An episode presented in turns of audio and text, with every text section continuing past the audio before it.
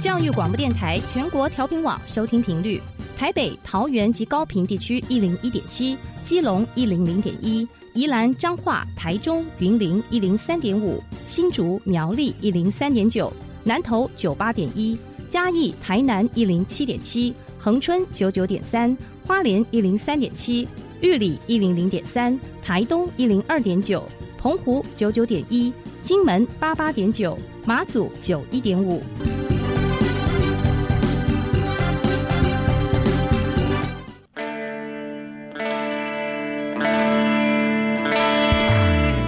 时时有惊喜，生活处处是学习。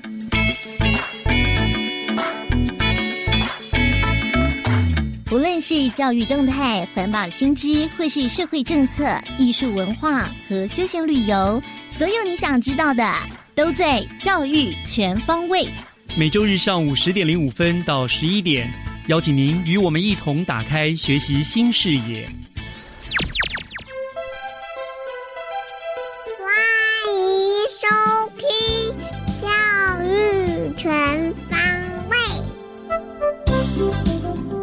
早安，各位亲爱的听众朋友，欢迎收听十二月六号的《教育全方位》，我是岳志忠。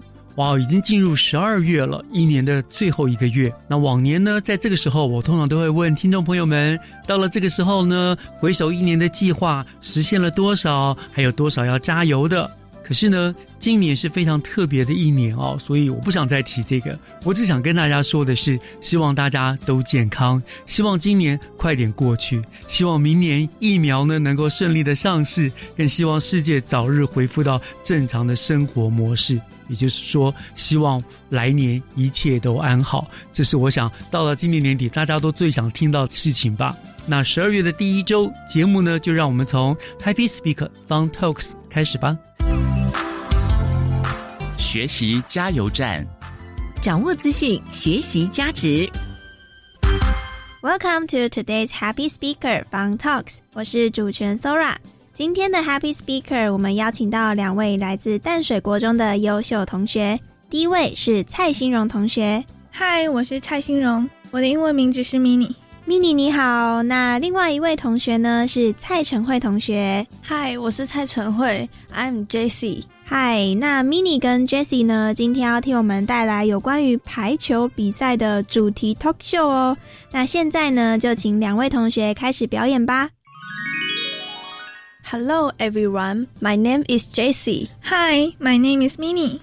Our school has a lot of activities, and one of them is volleyball game. And today we are going to talk about volleyball game. The volleyball game is usually held in the eighth grade.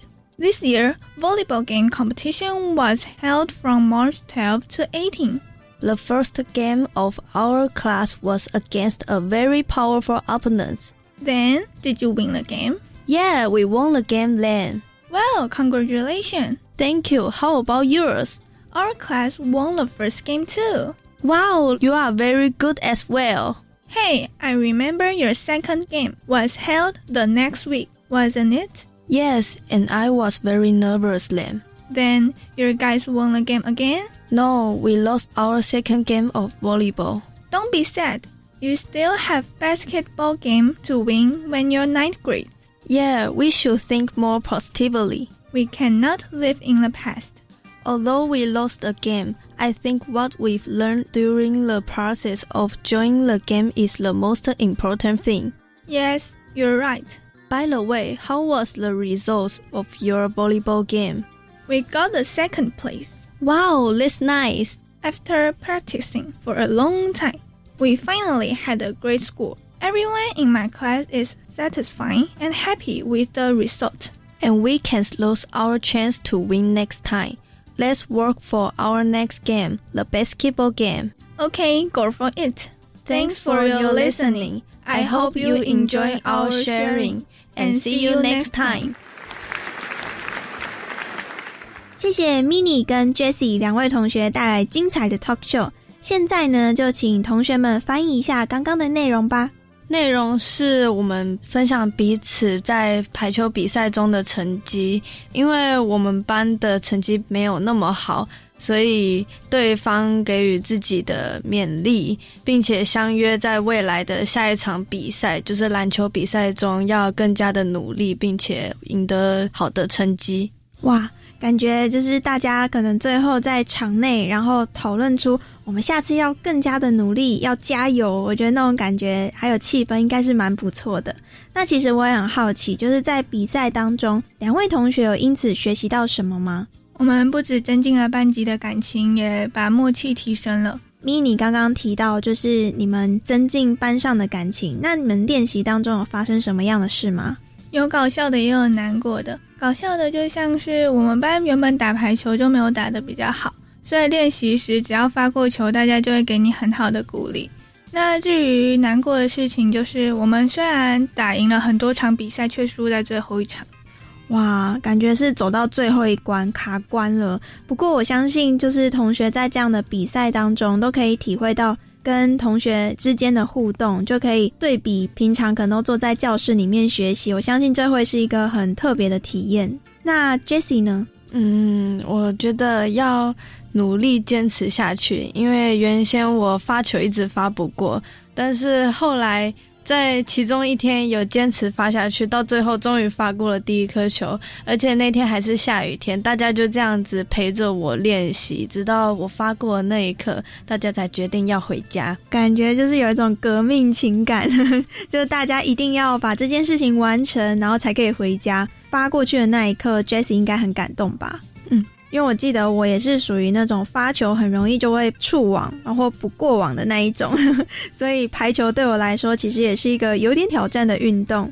除了成绩以外，呃，两位同学会觉得这样的竞赛意义会是什么呢？嗯，凝聚班级的向心力吧。因为比赛从来就不是一个人的事情，而是一个班级的事情，大家要团结在一起，努力练习，才会有好的结果。我很同意，因为不管是国小啊、国中或高中，甚至大学，我相信这样的体育竞赛都非常的多。但是呢，从每一场比赛里面找到团队合作的意义，然后呢，找到我们彼此为了同一件事情努力的这种成果还有过程，我相信都是非常值得日后再回忆的。那 mini 呢？谢谢大家的鼓励啊！虽然在比赛当中，我觉得最大意义就是朋友给予的鼓励。跟大家一起练习的那一段时间，嗯，没错，因为现在是国中阶段，从课堂之外的竞赛活动学习，我相信就可以替两位同学带来不一样的经验。那除了校园生活中的体育竞赛之外，两位同学还会参加什么样的活动呢？国一的拔河比赛哦，所以其实你们国一是拔河比赛，然后国二是排球比赛，那国三刚刚听到。Talk show 里面有提到是篮球比赛，感觉你们每一年都有不同的挑战呢，真是蛮有趣的。讲到拔河比赛这样的体育竞赛之外，学校里面还有什么样的活动吗？就是老师上的篮球啊，或者是羽球，还有足球，所以都是体育相关的。我想说，会不会有一些可能话剧比赛啊，或歌唱比赛之类的呢？像是七年级的时候也有合唱比赛。在参加合唱比赛的时候，同学有这样的感觉吗？也有，因为总是有些人掉拍，或者是唱的不太好，音准有问题之类的。经有音乐性的比赛，还有体育性的比赛，这样的竞赛练习之下，每个人好像都可以变成文武全才，还蛮有趣的。那两位同学认为参加这些活动啊，可以让自己有什么样的成长呢？能逐渐磨合自己比较尖锐的个性，然后就逐渐社会化，跟别人也比较不容易起冲突之类的。哇，好难想象，这是一个国中生的想法哦，觉得自己可以越来越圆滑，成为一个经过社会化的个体。那我觉得，其实，在国中阶段，我们有一些同才的压力或者同才的互动部分，每一次的学习都会让自己有不同的成长体验。那 mini 呢？我觉得可以在老师教的东西当中找到自己最喜欢的事情。所以 mini 呢，其实是在讲说，他借由不同的试验过程当中，找到自己最喜欢的、最想要做的事情嘛？那这样子感觉，嗯，每一个活动都有它特别的意义，而且你都可以从里面找到一些参与的过程当中的心得，你才会知道说你喜欢还是不喜欢。那在日后呢，我们就可以借由这些过往的体验，然后去决定自己的未来。那目前同学是国二嘛？相比国一的时候，刚进到国中。两位同学觉得自己有什么样的改变呢？更成熟，更成熟，像是什么方面？个性方面，还有体育方面。个性变成熟，也比较不会乱开玩笑。不过，其实开玩笑这件事情，在生活中还是蛮需要的啊。因为我们说，就是人都需要一点幽默感，这样生活呢才可以过得比较有弹性一点。那 Jessie 呢，有什么样的成长？个性变得比较圆滑，可以体谅别人的不足，也发现自己其实也富含了各式各样的缺点，并不是完美的，也更能包容别人有什么样的缺点或者是做不好的地方。Jessie 其实也有提到社会化这件事情，以后的求学过程当中，我相信你应该。会有更多点滴在心头的时候。今天呢，也很感谢蔡新荣同学，还有蔡晨慧同学、Jessie 跟 Mini 来到我们 Happy Speaker Fun Talks 里面呢，跟我们分享他们在学校里面呢，经过排球比赛，还有过去的拔河比赛、合唱团比赛，种种的竞赛，让自己有什么样的体悟，还有新的改变。各位，不管是求学阶段，或者是已经出社会的大人们呢？说不定呢，都可以好好的回想一下自己在国中的时候呢做过什么事情，让自己呢长大成为现在的模样哦。节目的尾声呢，也请 Mini Jessie 跟各位听众们说声再见吧，拜拜，再见。谢谢两位同学，也感谢听众们的收听，我是主持人 Sora，我们下次见。接下来请听教师小偏方。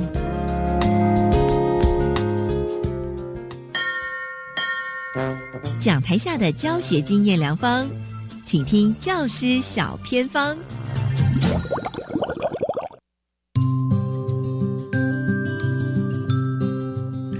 欢迎所有听众朋友加入今天的节目当中，我是季吉。今天呢，要带大家到自主学习、健康生活、人文关怀、国际移动、科技智慧的校园，很开心来到了新北市立中山国民中学，而学校的大家长陈君武阿武校长在空中陪伴我们。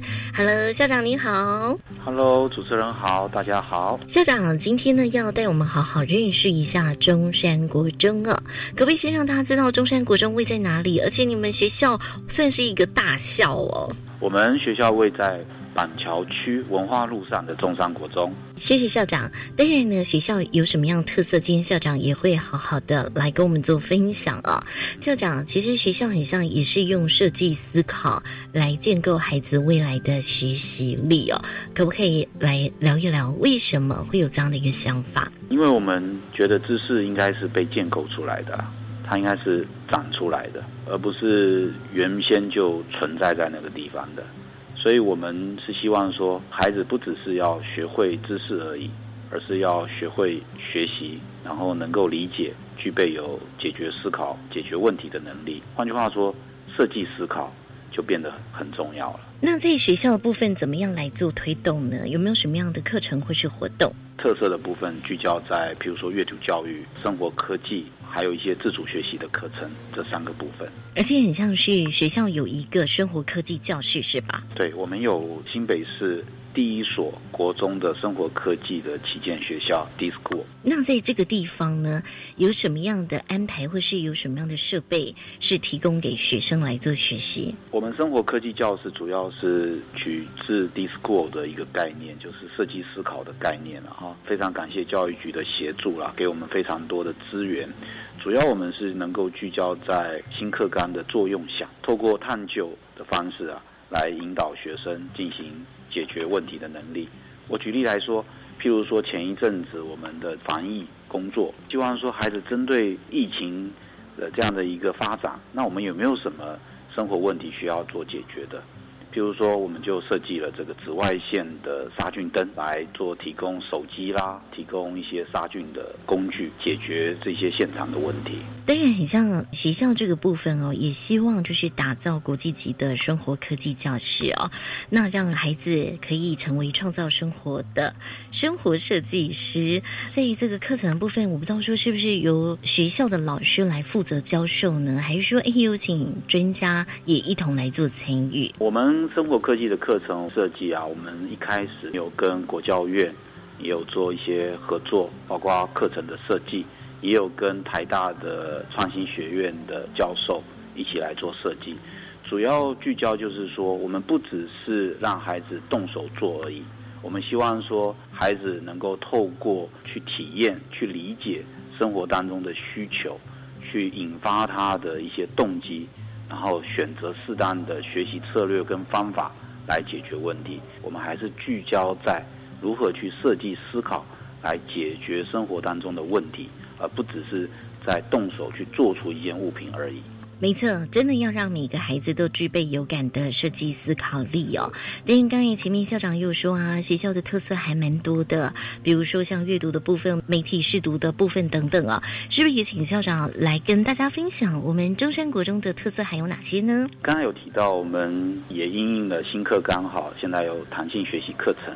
那我们从弹性学习课程呢，我们主要聚焦在两个课程出发，一个就是做了一个叫品阅新视野的课程。那我们主要是因为发现学生现在对于现在资讯非常的发达，到底哪些是真资讯，哪些是假资讯，而且如何去理解这些资讯，那我们觉得说对现在的孩子来讲是非常重要的，所以我们特别是开设了一门叫做品阅新视野的课程。那我们想说，透过这样的课程，除了让孩子能够辨别什么是真资讯、假资讯，那提供孩子能思考。能理解、下判断的一个能力。另外一个特色课程呢，我们叫做 Leading 未来，是透过学习任务的方式，给孩子一个学习任务。那这个学习任务呢，主要是孩子本身他能选择的，他有兴趣的。譬如说人权的议题，那他对人权的议题下面哪一个议题他有兴趣？比如说饥饿的、难民的啦。性别议题啦，他有兴趣，那他主要针对这个议题，他自己就会开始去收集资料，然后运用阅读理解的能力。然后去对这个议题有更深入的了解。是，那在校长啊，这个明年中山国中就要迈入四十周年哦。当然，其实学校呢也有不一样的特色要做呈现哦。那其实，在学校当中的阅读也是非常的用心哦。那我不知道说，校长你对于未来你有什么样的想法？因为我们觉得说，现在我们老师的教学啊，不只是去解决或者是回答学生的问题。或者是去设计一个很热闹的课堂，我们觉得说课程真正的学习应该聚焦在真正的学习跟理解，就学生为什么要学这些内容，而不是那些内容？那学生到底学到了什么？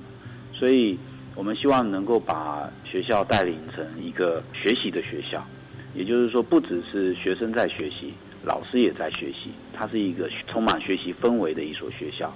另外是一个能够具备有思考力的一个学校，不止学习，而是进一步的去理解、去解决问题、去应用这些知识。您自己也说啊，学校是一所主张学习力、强调生活力、重视国际力、善用智慧力、讲究人文力的学校嘛？那您觉得怎么样可以让中山国中的孩子，就是可能一出去大家都知道哦，他可能就是中山国中的学生，应该具备什么关键的能力呢？是我们给孩子的一个图像啊，就是我们孩子是一个具备有学习力、领导力，而且成为现代的一个公民。当然，我觉得说这几个还是建构在基本上有几个重要的，就是第一个就是他还是品格教育还是很重要。我们希望孩子能够学习做人处事的道理。再来就是在学习力的部分，他能够学习思辨的能力、解决问题的能力。希望说我们中山孩子出去不只是很会考试、很会读书，在品格教育上面，在学习思辨上面也是具有一定的水准的。真的很棒哦。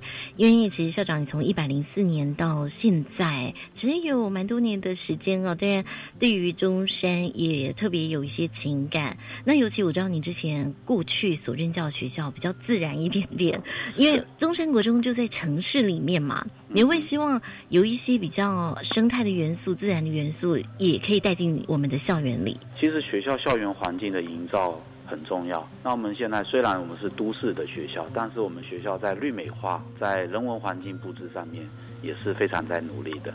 举例来说，我们会把学生得奖的一些美展作品，我们会把它复制起来，然后挂在学校的墙壁或者公布栏上面，让每一个经过的孩子知道能够欣赏这些画作。而且我们会把画作的作者还有设计理念再公布出来，让孩子做欣赏跟学习。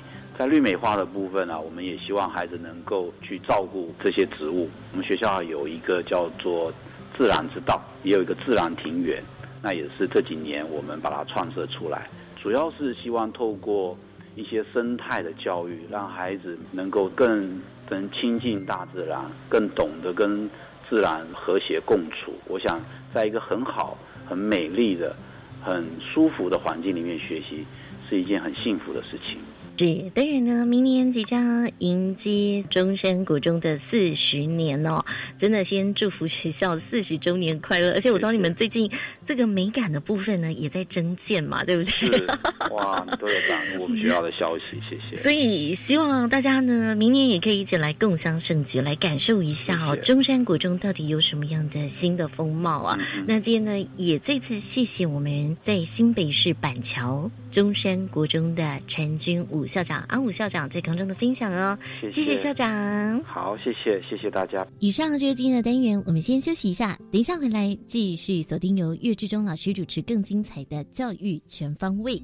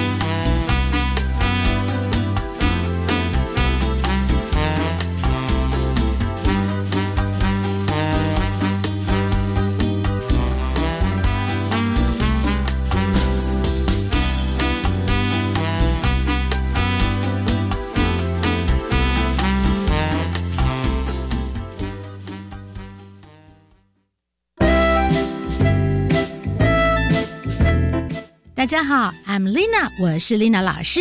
I'm Joe，我是 Joe 老师。在这感恩的季节，祝福大家圣诞节快乐！也请记得每周一晚上五点二十到六点准时收听 Magic English Window on the World。 Merry Christmas and Happy New Year！ 新兴毒品外形多变，常伪装成糖果、饮料、巧克力，同学们防不胜防。我想当春晖志工，教大家分辨毒品，不要受害。春晖志工经过相关药物滥用专业知识培训后，协助学校执行三级预防工作，专业性高。希望各地有志人士能共襄盛举，一起陪伴关怀校园每一位孩子。欢迎您加入春晖志工行列。以上广告由教育部提供。生了孩子才知道母亲有多伟大，总是害怕孩子哭了、饿了、受伤、难过。善牧也像母亲，三百六十五天陪伴照顾被遗弃、性侵、虐待或家庭失功能的孩子。我是简曼书，和善牧一样相信为爱完成一切，邀请您支持善牧薪火传爱，一起帮助家创儿平安长大。捐款请搜寻善牧基金会零二二三八一五四零二。合唱无设限，我们是台北室内合唱团。您现在收听的是教育广播电台。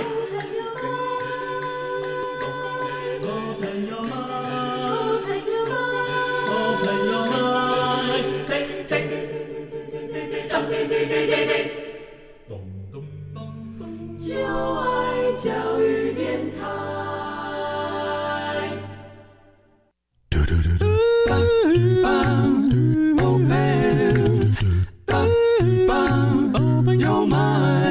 Open your mind，就爱教育电台。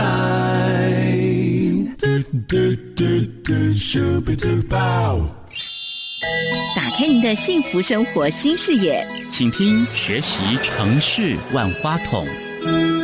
您所收听的节目是教育广播电台《教育全方位》，我是岳志忠。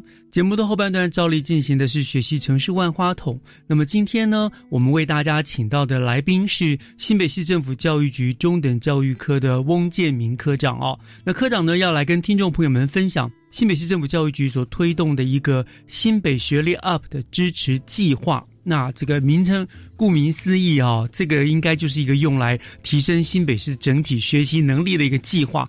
那么至于它的实际的一个目标啦，它详细的内容呢，跟它的成果到底怎么样呢？我们就请翁建明科长呢来跟大家做一个详细的说明。科长早安，主持人、各位听众朋友，大家早安。好，谢谢科长今天亲自来到我们电台啊，呃，接受我们的访问啊。那我想首先就是要请教科长了哈，我们这个所谓的新北学历 UP 支持计划，你们定了这样子的一个活动的计划，它的目标是什么？其实主要因为我们每年国中都有国中教育会考，嗯哦，那其实国中教育会考就是评估学生的学习成效啊，老师的教学成效，还有学校课程的执行的一个重要指标。那基本上各位听众朋友都大家都知道，我们国中教育会考把学生的成果分为三个级哈、哦，就是精熟级哦，还有基础级以及待加强级。嗯，好、哦，那其实我们新北市推行这个学历 UP 支持计划的目标，就是主要就是要确保我们新北市孩子的一个基本学历品质。好、哦，那其实我们有时候会用口语化的方式去说，这个计划就是减少待加强的比例，所以我们就叫做减息计划。所以哦，它是不是 A、B、C 三级，所以 C 就是那个呃未达能力基础的这样子，所以你们就要减少这个未达能力的。对，所以我们就叫减息计划。嗯、哦，那其实目标当然除了在减息之外，还是可以提升每个学生的学历。哦，那希望可以造成这个板块的移动，就是说减息的学生数能够越来越少越好，这样子。嗯，对，是好。所以呢，那那那你们有这样子的一个呃目标，那它是整个计划的详细的内容又是什么？呃，其实这个计划目标当然还是会希望由下而上啦，哈、嗯，就是希望由老师那边、由学校那边去做一个支持。那希望也让学校去发挥它原本里面的一个功能，就是包括它的课发课程发展委员会的功能，也包括每个领域教学老师的功能哈。嗯，那能够去拟定一个基本学历的提升测验。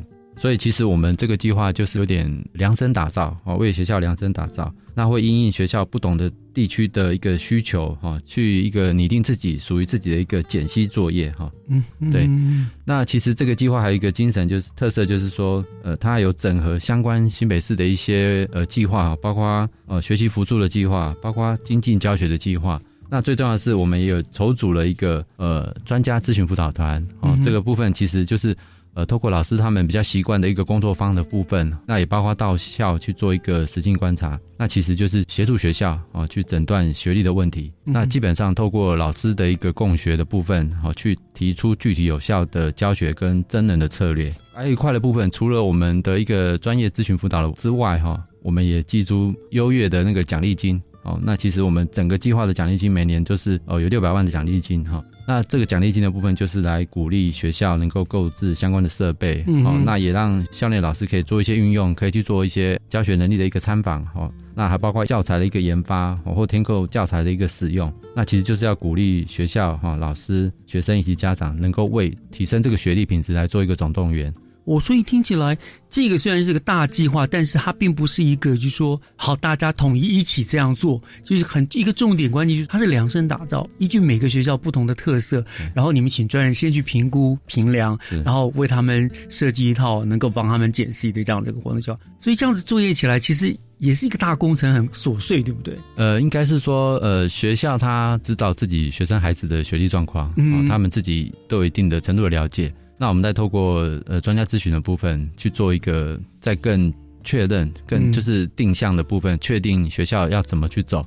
所以其实每个学校走起来的那个特色会不太一样。嗯，对。那等一下有机会再跟各位分享，是很多学校不同的做法会蛮有趣的。对，很期待。那你刚刚也提到了有一个六百万的奖金哦，就是就是如果说哈是达到目标，你们就会颁发鼓励。对奖金，那这个奖金就是等于学校就可以自行去运用。哇，你知道各校其实都很缺钱，有这个奖金的补助，对他们来说真的帮助很大，可以做很多更多的事，更去推动这样的活动。是是，所以执行起来其实各校都还蛮踊跃的。那其实基本上的效果也还不错，就是几乎全市的减息的比例的大概是有到三分之二的学校都有达到减息的比例。对，那基本上我们这个计划就会分金手级跟基础级。那当然，金手级的部分，你可能会增额的部分会比较多的话，它的经费会比较多。那但如果你有些学校毕竟呃城乡差距的关系，所以你可能还是着重在减息的部分。那这没关系，新北市这边也会都会给予协助。是是是是，好，所以以后可能会依据这个不同的提升，这个奖金还会再增加。好，那我想经过科长的说明，我大家对于这个整个新北学历 UP 支持计划的包括目标跟内容，大致上都有一个基本的认识了了。好，那刚刚科长你也提到了，就是新北学历计划它有一些所谓的特色。那您觉得这整个计划它最大的特色是什么？呃，我们这个新北学历 UP 这个计划的主要的特色大概分三块哈。嗯哼。那第一个部分就是强调专业啊，那第二部分是我们用科技哈，第三部分是全方位哈。嗯哼。那我呃再跟各位听众朋友分享，就是专业的部分就是刚其实前面有提到，就是我们强调专家咨询哈，为学校进行学历诊断。嗯。对，那基本上就是让专家呃到校，那也跟学校的老师哈。去做一个结合，那去确认由专业去为学生的学习能力去进行诊断了，那你才可以发现说，呃，要运用什么策略去协助孩子去做学历的提升哦，这是专业的部分，对症下药的意思。对，对症下药的意思。我打岔一下，就您刚刚说你会请专家到校去去做一个诊断嘛？那所谓的专家大概是什么样子的一些背景？呃，应该说我们新北市有很多各科领域的一个辅导团哦，所以包括像国文就会有国文辅导团啊，英语就有英语辅导团。啊，数学就有数学辅导团啊，就等于是呃，所以所谓的专家其实就是也是团队，是用团队的去去他们。那其实这些辅导团也都是老师啊，是是，对，就等于说用对老师对老师的方式去做协助，效果也比较好。真的，因为他有实际的那个实战经验，他才知道往哪边下手，这样子不是就纯理论的东西。哎，是 OK，好，这是第一个专业的部分。那您刚刚第二个计划特色是科技。那科技的部分就是用一些科技化的平台系统来进行学习问题的诊断哈。那其实这个部分我们有跟教育部一起结合，因为教育部有一个学习辅助的一个评量系统。嗯，对。那我们也透过这个评量系统，大家不要说看到评量系统就觉得很紧张，因为是比较评鉴要考核。对对对。其实这个不是，那这个其实让也是让学校去知道说学校的孩子里面他的学习的状况是怎么样。那其实这个跟学历海拔就会有关系。这个目的其实就是提供数据哦，用数据让学校老师知道说，哇，我这一次这样子的一个协助之后，孩子的进步到底在哪边？嗯，那也会提供这个学校整体的数据的走向哦，让他去知道说，诶，该怎么样去拟定相关的策略。是，所以就是善用数据去协助呃老师教学的提升哦。那还有一块，我们其实今年也特别跟一个时刻问，那其实时刻问其实就是有点线上学习。孩子提出问题，或是提供题库，让孩子做练习。一个是孩子提出问题，那线上的老师就会直接回复啊，直接协助相关问题。那还一块是说，他提供相关题库，让学生做练习啊，比如说会考的一些题库，国文、英文的、数学的一些题库，他可以及时做练习。这一块的话，就会立即有一个成果的立即成效回馈。那这些回馈有些数据，就会可以建立一个云端的一个学历大数据，让学校去参考。嗯，这是科技的部分。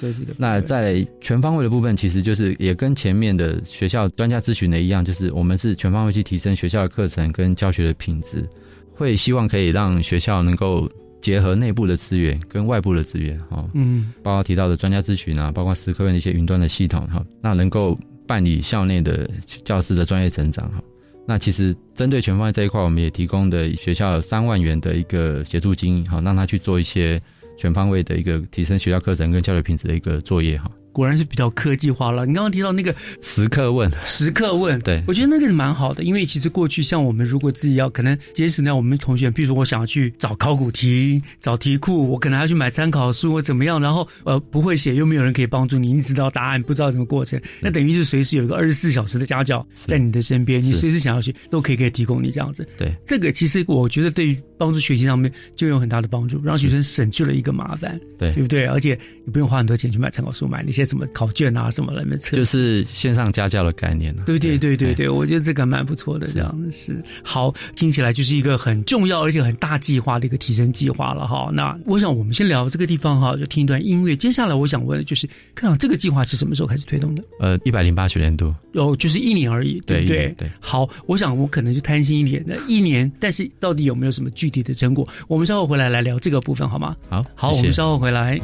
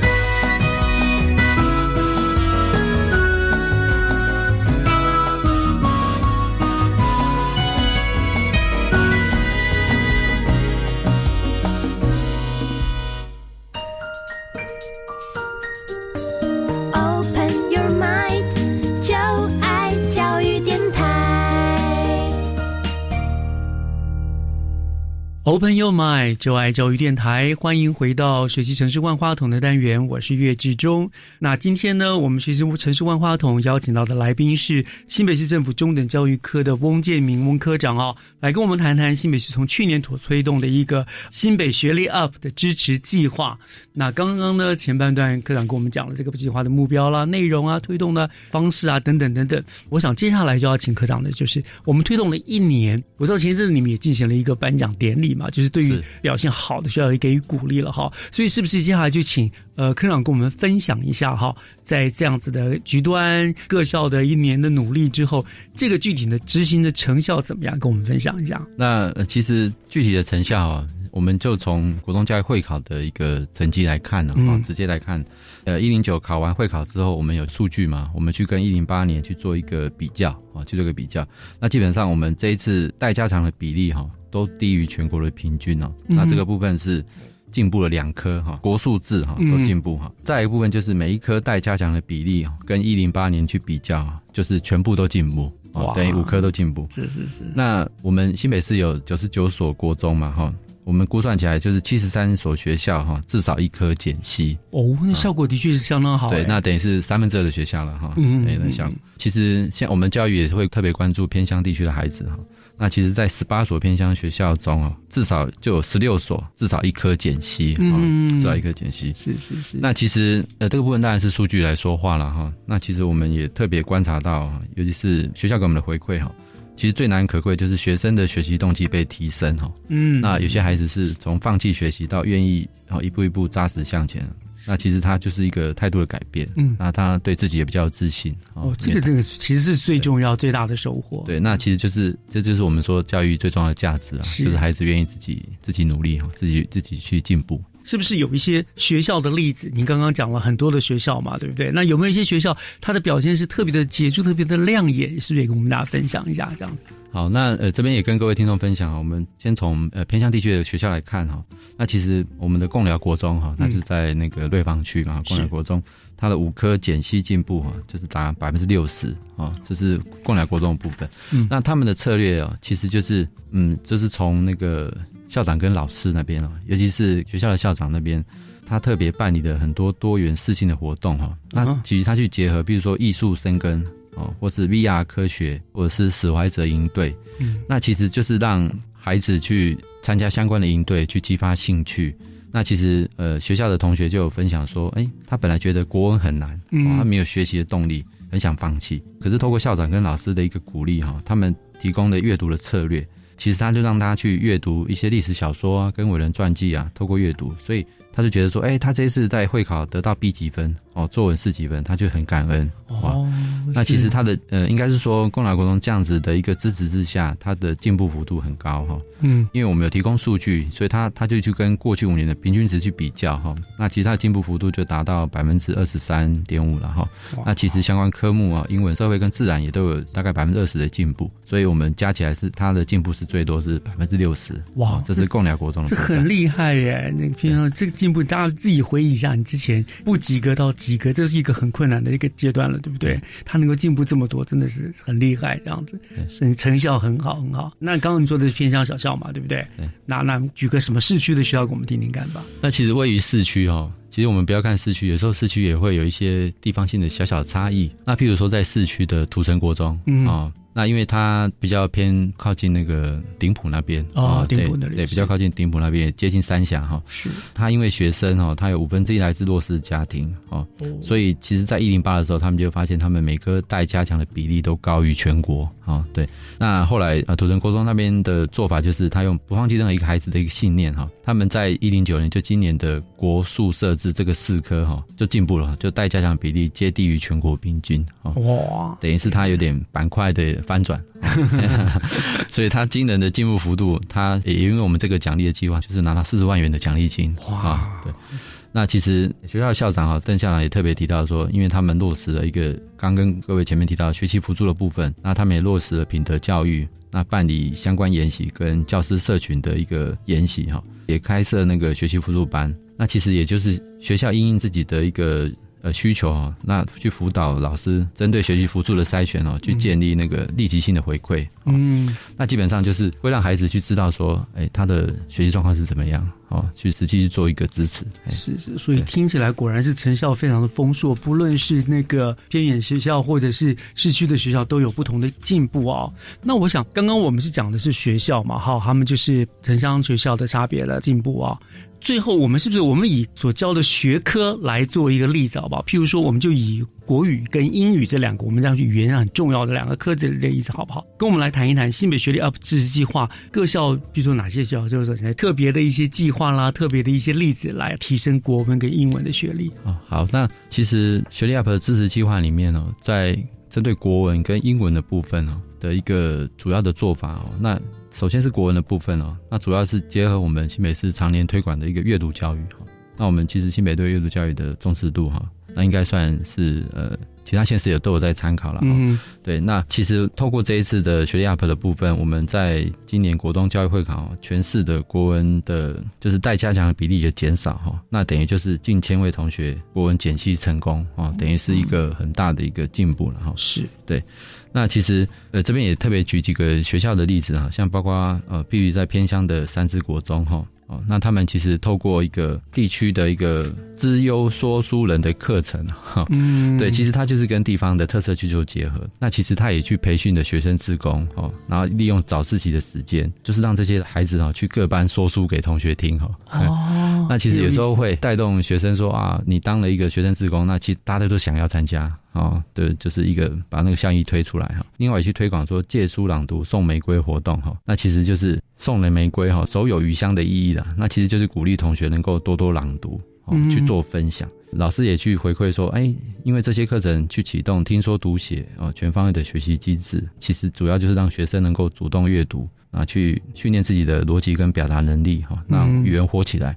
等于就是把国文跟生活能够融合在一起啊，这是三支的一个国文阅读的做法。我觉得是一个很聪明的做法。其实你一如果说是硬是逼他们考试复习、考试复习，其实学生就会反弹。但我觉得听着就好，譬如说什么呃，只有说书人同学去班上说书，我讲故事，我觉得其实这个真的就会引起大家的兴趣了，就是好像在看表演当中，就慢潜移默化的就增进了自己的国语文的能力了，这样子的。对，很棒的例子，这样。对，这是三支文啊。对，三支。的一个分享了，嗯，那当然还有一些学校，譬如说，呃，三重高中他们自己的一个做法，因为三重它附近有一个眷村，有空青育村，嗯，所以他们就去推跨域的一个阅读课程，哦，就是阅眷村读记忆，嗯哼，好，那其实因为这样的跨领域的一个推动，他们的减息成效也至少，呃，包括刚刚的三支国中，他们成效至少都在百分之十到百分之十五之间，哈，是，就是有大幅度的进步，嗯，对。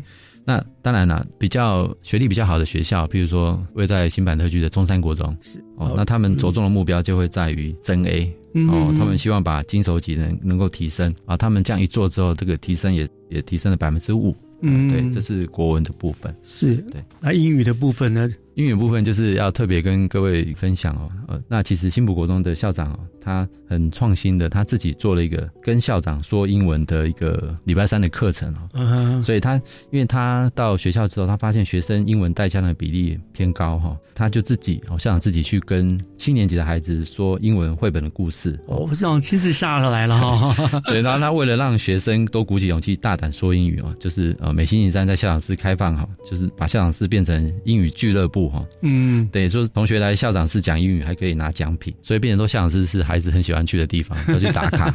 然后还有说，因为有鼓励嘛，校长会请有进步的孩子去看电影，所以就变成说已经不错的同学直接说，哎，我我也想要看电影，可是我不用参加英语没关系，他自己付费都要跟着校长去看电影。